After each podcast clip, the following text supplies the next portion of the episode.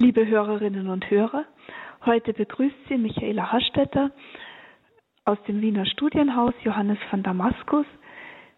Das Thema unserer abendlichen Sendung ist Impulse zur Freizeit mit Gedanken von Josef Ratzinger. Wenn sich in den Sommermonaten wieder Tausende von Menschen auf den Weg machen, in ferne Länder oder weniger weit entlegene Winkel, lohnt es sich in dieser beginnenden Freizeit, dieses Phänomen einmal tiefer zu reflektieren. Da steht zunächst eine erste Frage an. Was ist überhaupt das, was Ferien und Urlaub ausmachen? Was unterscheidet eigentlich die Freizeit, die Ferienzeit von der Arbeitszeit? Ferien und Urlaub sind ganz wes wesentlich von einer freien Zeit bestimmt, also der Freizeit, die uns in unseren alltäglichen Zeitzwängen neu zur Verfügung steht. Die sogenannte Freizeit ist von ihrem Wortsinn her eine freie, nicht von arbeitsbedingten Verpflichtungen und Zwängen gebundene Zeit. Freizeit steht für einen freien Entfaltungsraum des Individuums, für ein Heraustreten aus Sachzwängen, für einen Raum der Muse, der Erholung, der Regeneration, in dem eigene Interessen verwirklicht werden können, aber auch Gemeinschaftserlebnisse möglich sind. Das ist aber noch nicht alles. Freizeit ist ein Phänomen, das zunehmend auch an wirtschaftlicher Bedeutung gewinnt. Es wurde von der sogenannten Freizeitindustrie entdeckt und ist mittlerweile ein heftig umworbener Sektor.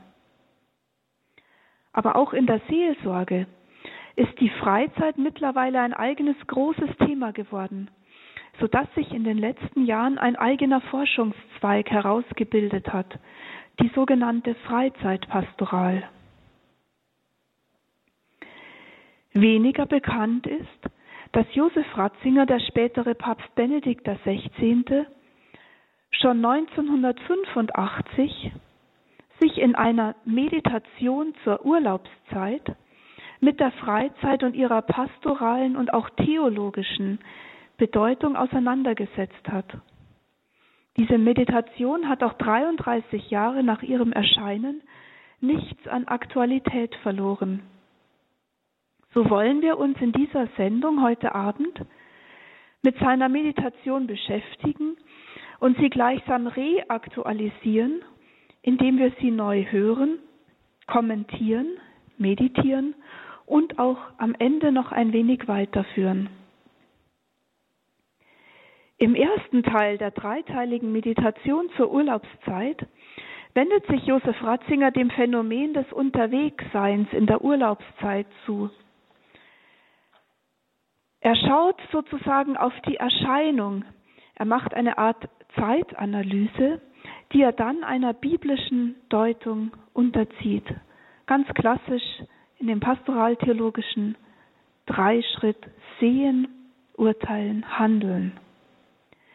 Hören wir, was er damals als Einstieg in sein Thema, das auch heute Abend unser Thema ist, vorgelegt hat, unter der Überschrift sich auf die Suche begeben. Eine der merkwürdigen Erscheinungen unserer modernen Zivilisation ist das Wiederauftreten des nomadischen Elements. Und Ratzinger beobachtet, an jedem Wochenende steuern ganze Blechkolonnen aus den Städten heraus, die sich am Sonntagabend auf heillos verstopften Straßen wieder in die Ausgangspunkte zurückwälzen. Wenn Ferien beginnen, schwellen diese Ströme zu wahren Völkerwanderungen an. Ein ganzes Volk scheint dann auf Reisen zu sein. Die Straße ist zu einem der häufigsten Aufenthaltsorte der Menschen in den sogenannten hochentwickelten Ländern geworden. Und die Investitionen, die für sie laufend aufgewendet werden, sind Ausdruck für die seelische Verfassung, die den Menschen zum ruhelosen Wanderer werden lässt. Die Frage drängt sich also für Ratzinger auf. Was ist der Grund für ein solches Verhalten? Und er antwortet, offenbar fühlen die Menschen sich in ihren Wohnungen nicht wirklich zu Hause. Viele verlassen ihre Wohnstadt, so bald und so oft sie nur können.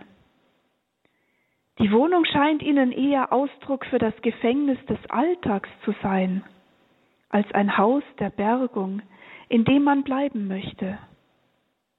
So könnte man wohl sagen, in dieser Flucht auf die Räder stecke ein Aufbegehren gegen die Zwänge der Arbeitswelt und ein Verlangen nach Freizeit, nach Weite, nach dem ganz anderen, in dem man erst schöpferisch und frei zu sich selber kommen könnte. Insofern kommt in dieser regelmäßigen Völkerwanderung der Industriegesellschaft doch etwas sehr Tiefes über den Menschen und sein Wesen zum Vorschein. Er kann, so Ratzinger, in seinem Besitz nicht völlig zu Hause werden. Er wird von einer Unruhe umgetrieben, die Größeres und mehr verlangt. Er sucht eine Freiheit, die über die bürgerlichen Freiheiten und ihre Erfüllungen hinausgeht. Und dann fragt er sich, wird da nicht doch etwas spürbar von der Wahrheit der biblischen Worte, die den Menschen als Pilger in dieser Welt bezeichnen und sagen, dass er in ihr allein sein Zuhause überhaupt nicht finden kann?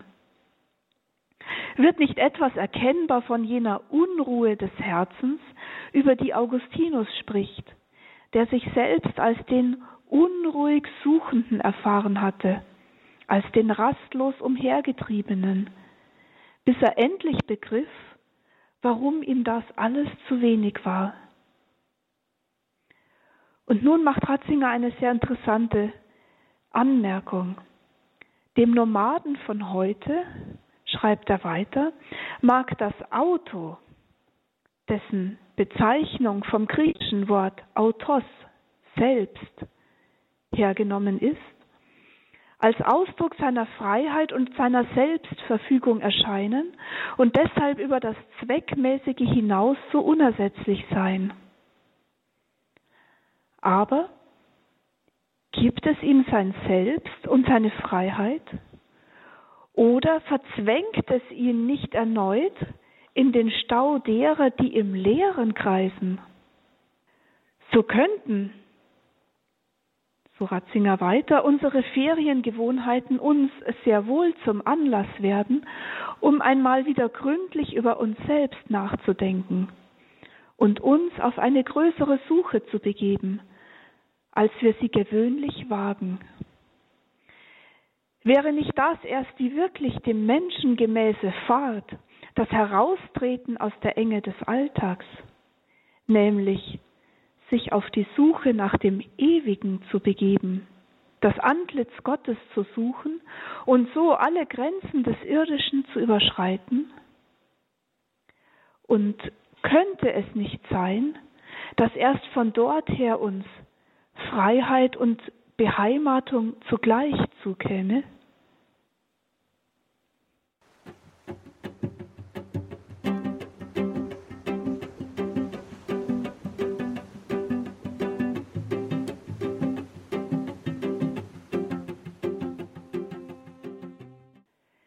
Liebe Hörerinnen und Hörer von Radio Horeb, Sie haben heute die Sendung Quellgrund eingeschaltet mit dem Thema Impulse zur Freizeit mit Gedanken von Josef Ratzinger. Wir haben gerade gehört, dass unsere Feriengewohnheiten uns zum Anlass werden können, über uns selbst nachzudenken. Josef Ratzinger hat hier in diesem Beginn seiner Meditation ein Zeitphänomen aufgegriffen und hinter seine Oberfläche geschaut. Was ist es eigentlich, was hinter dieser sich jährlich, vor allem in der Sommerzeit, wiederholenden Alltagserscheinung steht? Was ist das? Der Stau hat nicht das letzte Wort. Hinter dem sich auf dem Weg machen, sieht Ratzinger einen tieferen Durst des Menschen, eine Sehnsucht nach dem Heraus aus dem engen Alltäglichen, den Wunsch nach einem Überschreiten des Zeitlichen, was die Theologie die Sehnsucht nach der Transzendenz nennen würde, der Wunsch nach dem Transzendieren.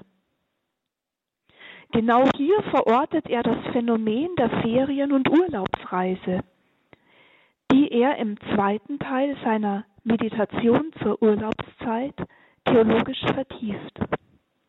Dazu geht er von einem archäologischen Fund aus, den er mit dem Freizeitverhalten unserer Zeit in Verbindung bringt.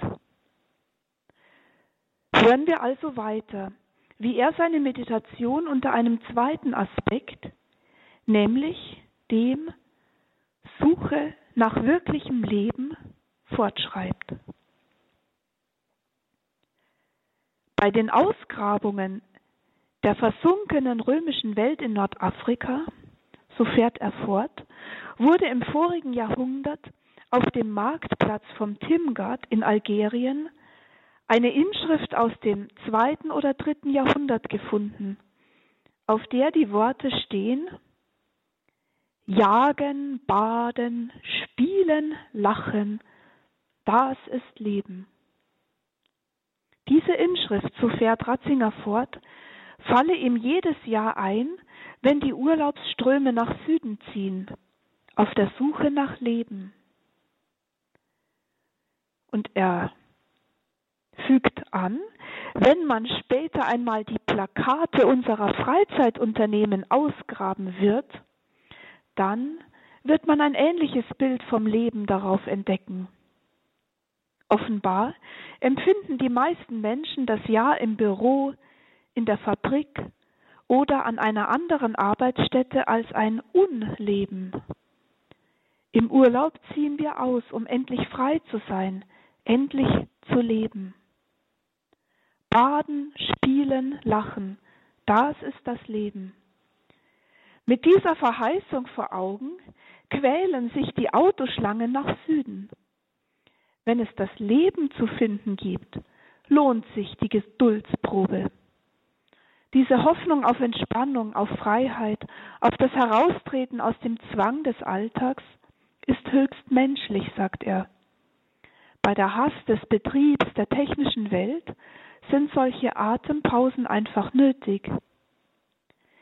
Dies vorausgesetzt müssen wir aber doch auch zugeben, dass wir mittlerweile mit unserer Freiheit, mit der Freiheit der Freizeit unsere Probleme haben. Und er konstatiert, die meisten Selbstmorde geschehen erwiesenermaßen am Samstag und Sonntag, also in der freien Zeit. Aus der Automatik der Arbeitswelt entlassen, spürt der Mensch plötzlich, dass er eigentlich gar nicht leben kann. Er stellt fest, dass Baden, Spielen, Lachen doch nicht das Leben sind. Je mehr Freizeit wir haben, um zu leben, desto mehr zeigt sich, dass wir nicht wissen, was Leben ist. Die Frage der Bewältigung der Freizeit, des Urlaubs, fängt heute an, zu einer eigenen Wissenschaft zu werden.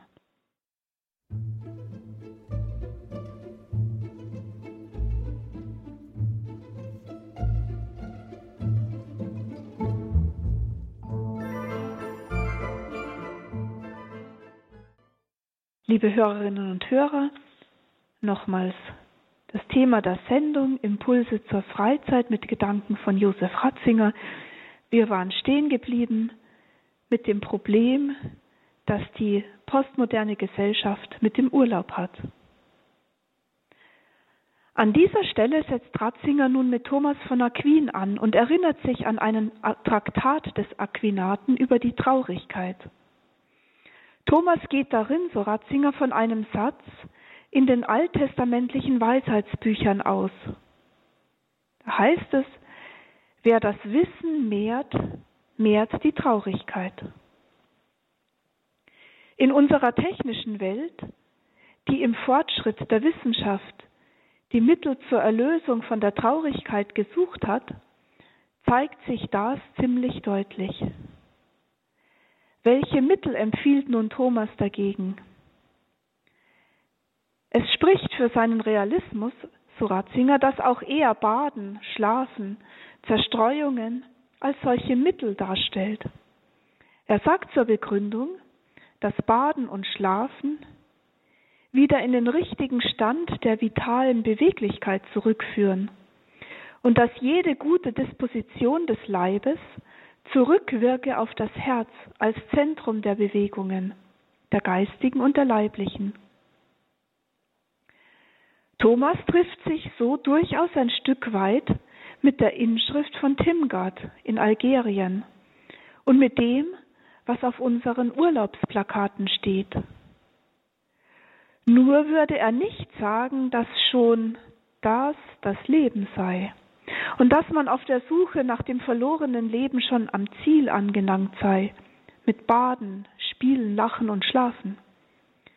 Schon etwas anspruchsvoller fügt er hinzu, dass zu den Hilfen gegen die Traurigkeit das Zusammensein mit Freunden gehöre, welches die Einsamkeit als Grund unseres Ungenügens aufbricht. Freizeit sollte vor allem auch freie Zeit des Menschen für den Menschen sein. Schließlich aber gehört nach Thomas unerlässlich zu den Mitteln gegen die Traurigkeit das Umgehen mit der Wahrheit, das heißt mit Gott, die Kontemplation, in der der Mensch das wirkliche Leben anrührt. Wenn wir sie aus unseren Urlaubsprogrammen ausschließen, wenn Gott draußen bleiben muss, dann wird auch die Freizeit Unfreizeit bleiben. Dann werden wir auf der Suche nach dem verlorenen Leben ganz sicher nicht fündig werden. Die Suche nach Gott ist für Ratzinger die aufregendste Bergtour, das belebendste Bad, das der Mensch finden kann. Baden, spielen, schlafen, das alles gehört zum Urlaub. Aber für Ratzinger sind Urlaub und Freizeit mehr. Zu den Tagen der freien Zeit gehören für ihn wesentlich die Begegnung mit Gott, die dann in den Alltag hineinstrahlen und weiterwirken vermag.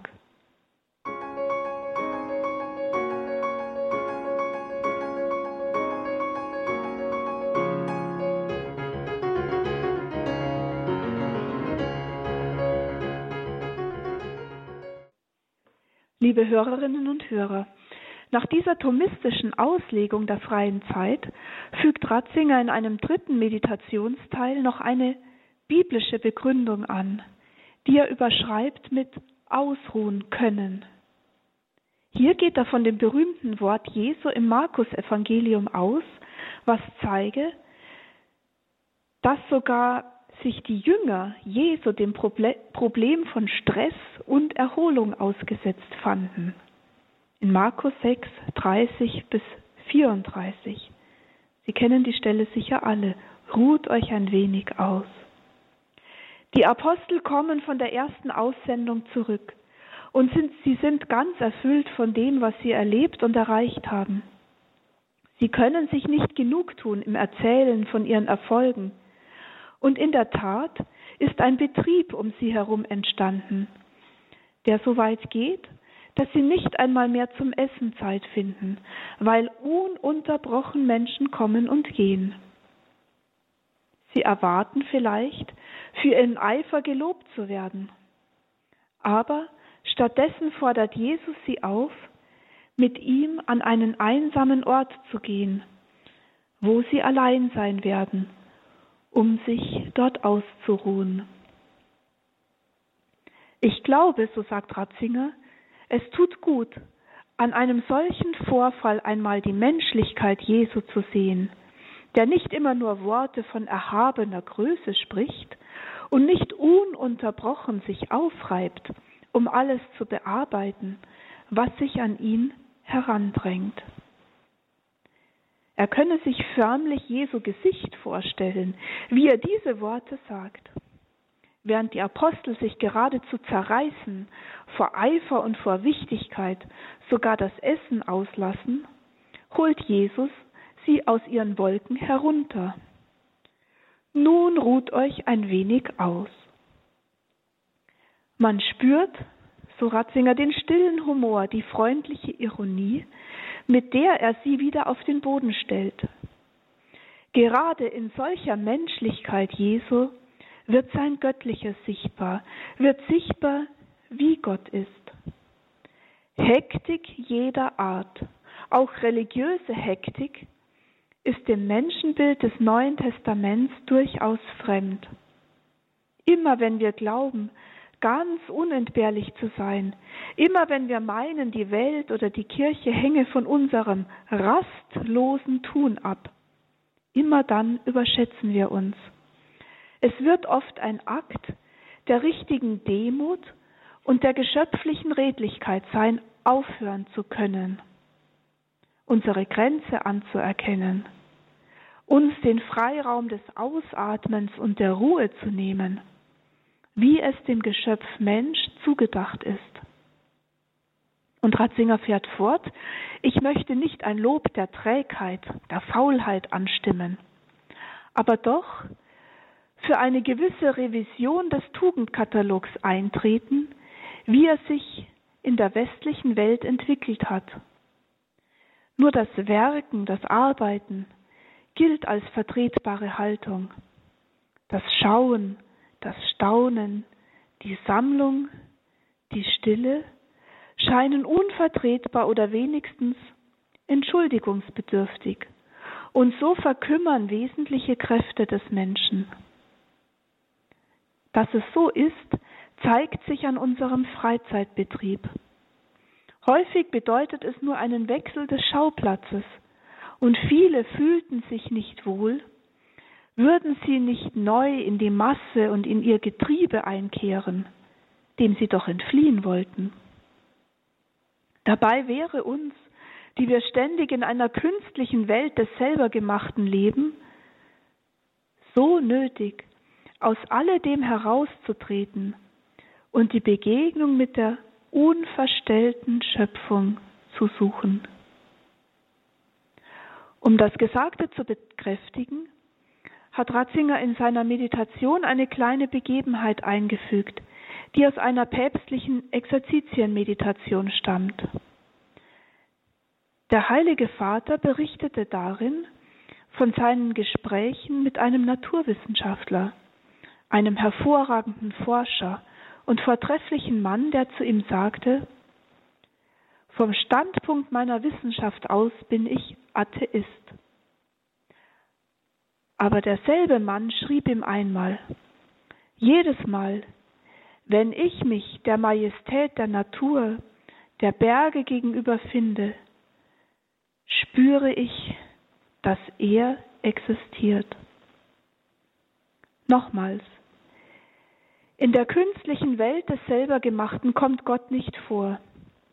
Umso nötiger haben wir herauszugehen aus unserem Getriebe, den Atem der Schöpfung zu suchen, damit wir ihm begegnen und so uns selbst wiederfinden können.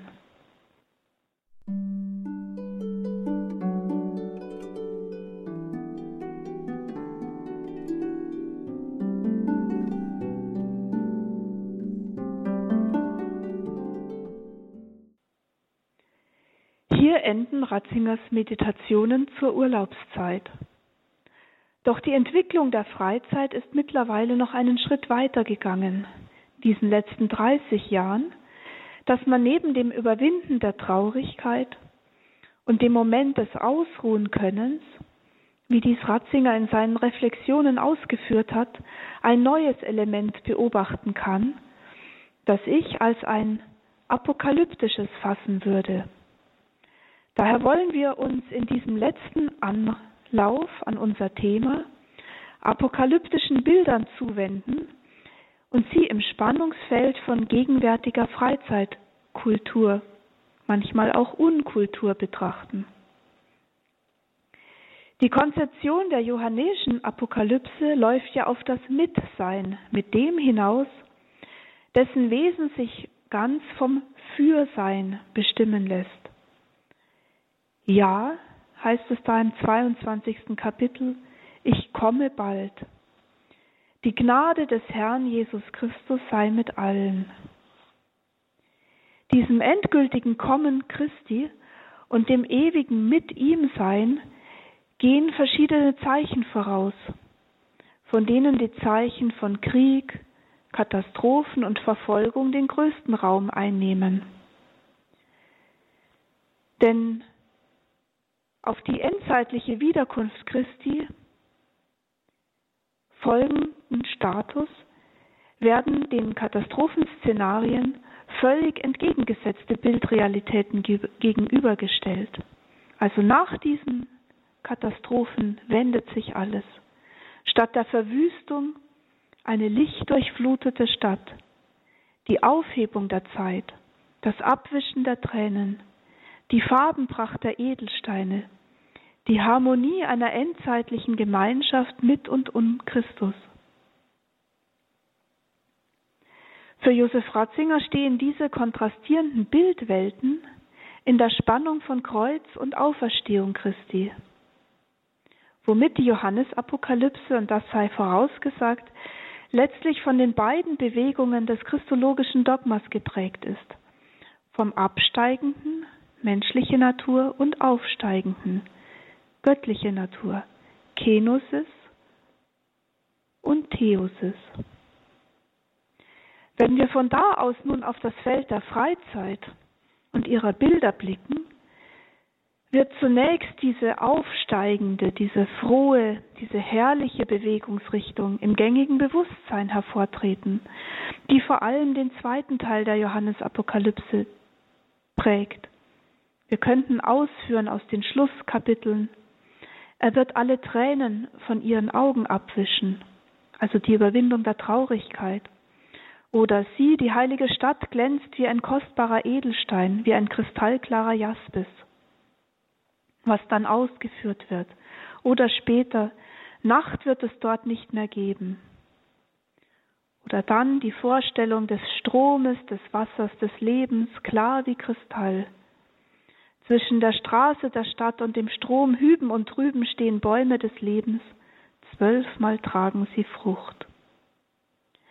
Das freizeitliche Pendant zu solchen anabatischen, aufsteigenden, herrlichen Bildwelten aus der Johannesapokalypse wären sonnendurchflutete Ferienstädte an klaren Wassern mit Bäumen und Parkanlagen, die zur Erholung und Freizeitgestaltung einladen. Man denke etwa an griechische Inselstädtchen mit dem ganz türkisblauen Meer, aber auch von diesem nicht endenden Licht gedacht, Entertainmentstädte wie etwa Las Vegas, the City of Entertainment, deren Nächte von Tausenden und Abertausenden Leuchtreklamen und elektrischem Licht taghell scheinen. Zum Erleben der freien Zeit als Freizeit gehört wesen, wesensmäßig der Erfahrung von Glück und Freude, von erfülltem Dasein, von Farben, von Reinheit, von der unbekannten reinen Natur. Aber dann lässt sich in letzter Zeit in der Freizeitgestaltung nicht mehr nur dieses himmlisch-paradiesische, anabatisch aufsteigende sehen. Gerade in jüngster Zeit zeichnet sich vermehrt eine katabatische, eine absteigende Linie in der Freizeit auf, die in ihr Grenzerfahrungen sucht, mit denen der Mensch dem Abgrund und dem Abgründigen näher kommen möchte. Auch hier könnte man Bilder aus der Johannesapokalypse aufführen und daran anknüpfen. Ich wähle eines aus dem zwölften Kapitel. Er wurde gestürzt, der große Drache, die alte Schlange, die Teufel oder Satan heißt und die ganze Welt verführt. Der Drache wurde auf die Erde gestürzt und mit ihm wurden seine Engel hinabgeworfen. Exemplarisch tritt ein solches Hinabstürzen in der Freizeit beim Phänomen des Bungee-Jumping auf. Der Mensch inszeniert hierbei in der Freizeit den Sprung in die Tiefe das Hinabgestoßenwerden aus der Höhe in die Tiefe, ein freies Fallen in den Abgrund, was von Brücken, Berggondeln oder anderen hochgelegenen Orten oder Bauwerken angeboten wird und erstmals so in den 1970er Jahren aufgekommen ist. Dabei muss der Springer seine natürliche Angst vor dem Sprung in den Abgrund überwinden, womit durch die punktuell hohe Ausschüttung von Stresshormonen eine Art Flow-Erlebnis oder ein sogenannter Kick evoziert wird, der als extreme Grenzerfahrung erlebt wird. Eine zweite Weise, in der Freizeit dem Abgründigen nahezukommen, geschieht im sogenannten Katastrophentourismus, mit dem wiederum an die katabathischen, also die absteigenden Bilder der Johannesapokalypse ab anzuknüpfen wäre, etwa aus dem neunten Kapitel. Ein Drittel der Menschen wurde durch diese Plagen getötet, durch Feuer, Rauch und Schwefel oder im elften Kapitel. In diesem Augenblick entstand ein gewaltiges Erdbeben. Ein Zehntel der Stadt stürzte ein und 7000 Menschen kamen durch das Erdbeben um. Die Überlebenden wurden vom Entsetzen gepackt. Es gibt tatsächlich Katastrophentourismus, Angebote, Reisen in Katastrophengebiete. Beim Reisen in solche Gebiete sei es nach Tschernobyl oder nach Fukushima, mit Führungen durch verstrahlte Geisterstädte, die mittlerweile neben vielen anderen touristisch erschlossenen Katastrophenzielen von Reiseveranstaltern als Pauschalreisen angeboten werden, wird ähnlich wie beim Sprung in die Tiefe die Faszination des Grauens als Moment des Entertainments in der freien Zeit initiiert. In der Johannesapokalypse ist das, was wir aus der menschlichen Perspektive als himmlisch-paradiesische Realität unter der aufsteigenden Linie gefasst haben, etwas, was aus der Höhe auf uns zukommt, was in einer Katabase von Gott her absteigt. Johannes Offenbarung 21. Ich sah die heilige Stadt, das neue Jerusalem von Gott her aus dem Himmel herabkommen. Da entrückte er mich auf einen hohen, großen Berg und zeigte mir die heilige Stadt Jerusalem, wie sie von Gott her aus dem Himmel herabkommt, erfüllt von der Herrlichkeit Gottes. Das Helle und Erfüllende der Freizeit steht in seiner theologischen Qualifizierung somit in der Dialektik der sich nach oben ausrichtenden Bewegung des Menschen und der sich herabneigenden Bewegung der Liebe Gottes, womit sich auch in der Freizeit diese neutestamentliche Grundstruktur von Tod und Auferstehung Jesu verschränkt. Damit ist im Wesen der Freizeit ein Geschenkcharakter eingestiftet indem sich die aufsteigende Sehnsucht des Menschen mit der herabsteigenden Liebe Gottes kreuzt und das Eskaton, das endzeitliche Jerusalem antizipiert wird. In dieser Kreuzung von menschlicher Sehnsucht und göttlicher Hinneigung zum Menschen wäre Freizeit pastoral zu verorten. Aber auch dort, wo Freizeit vom Fall in den Abgrund und Kitzel an Todesszenarien geprägt ist, werden Sehnsüchte des Menschen sichtbar, deren Schein es zu hinterfragen gilt. Wenn im Endgericht der Johannesapokalypse das Meer, der Tod und die Unterwelt, die in ihre Abgründe, die in ihre Abgründe gefallenen Toten herausgeben müssen. Wenn das geschieht, geschieht dort Gericht im tieferen Sinne des Wortes, krinein, richten, scheiden, unterscheiden. Angesichts des Abgrundes bedarf es der Unterscheidung der Geister, geistliche Unterscheidung, die zur Entscheidung führt, zum Heraus aus Fiktion, zum Weg vom Spiel mit dem Tod zur Freigabe des Lebens, in die Öffnung für den, der Leben ist und Leben schenkt. Womit sich der Kreis zu Ratzingers Meditationen zur Urlaubszeit schließt, auf der Suche nach dem wahren Leben.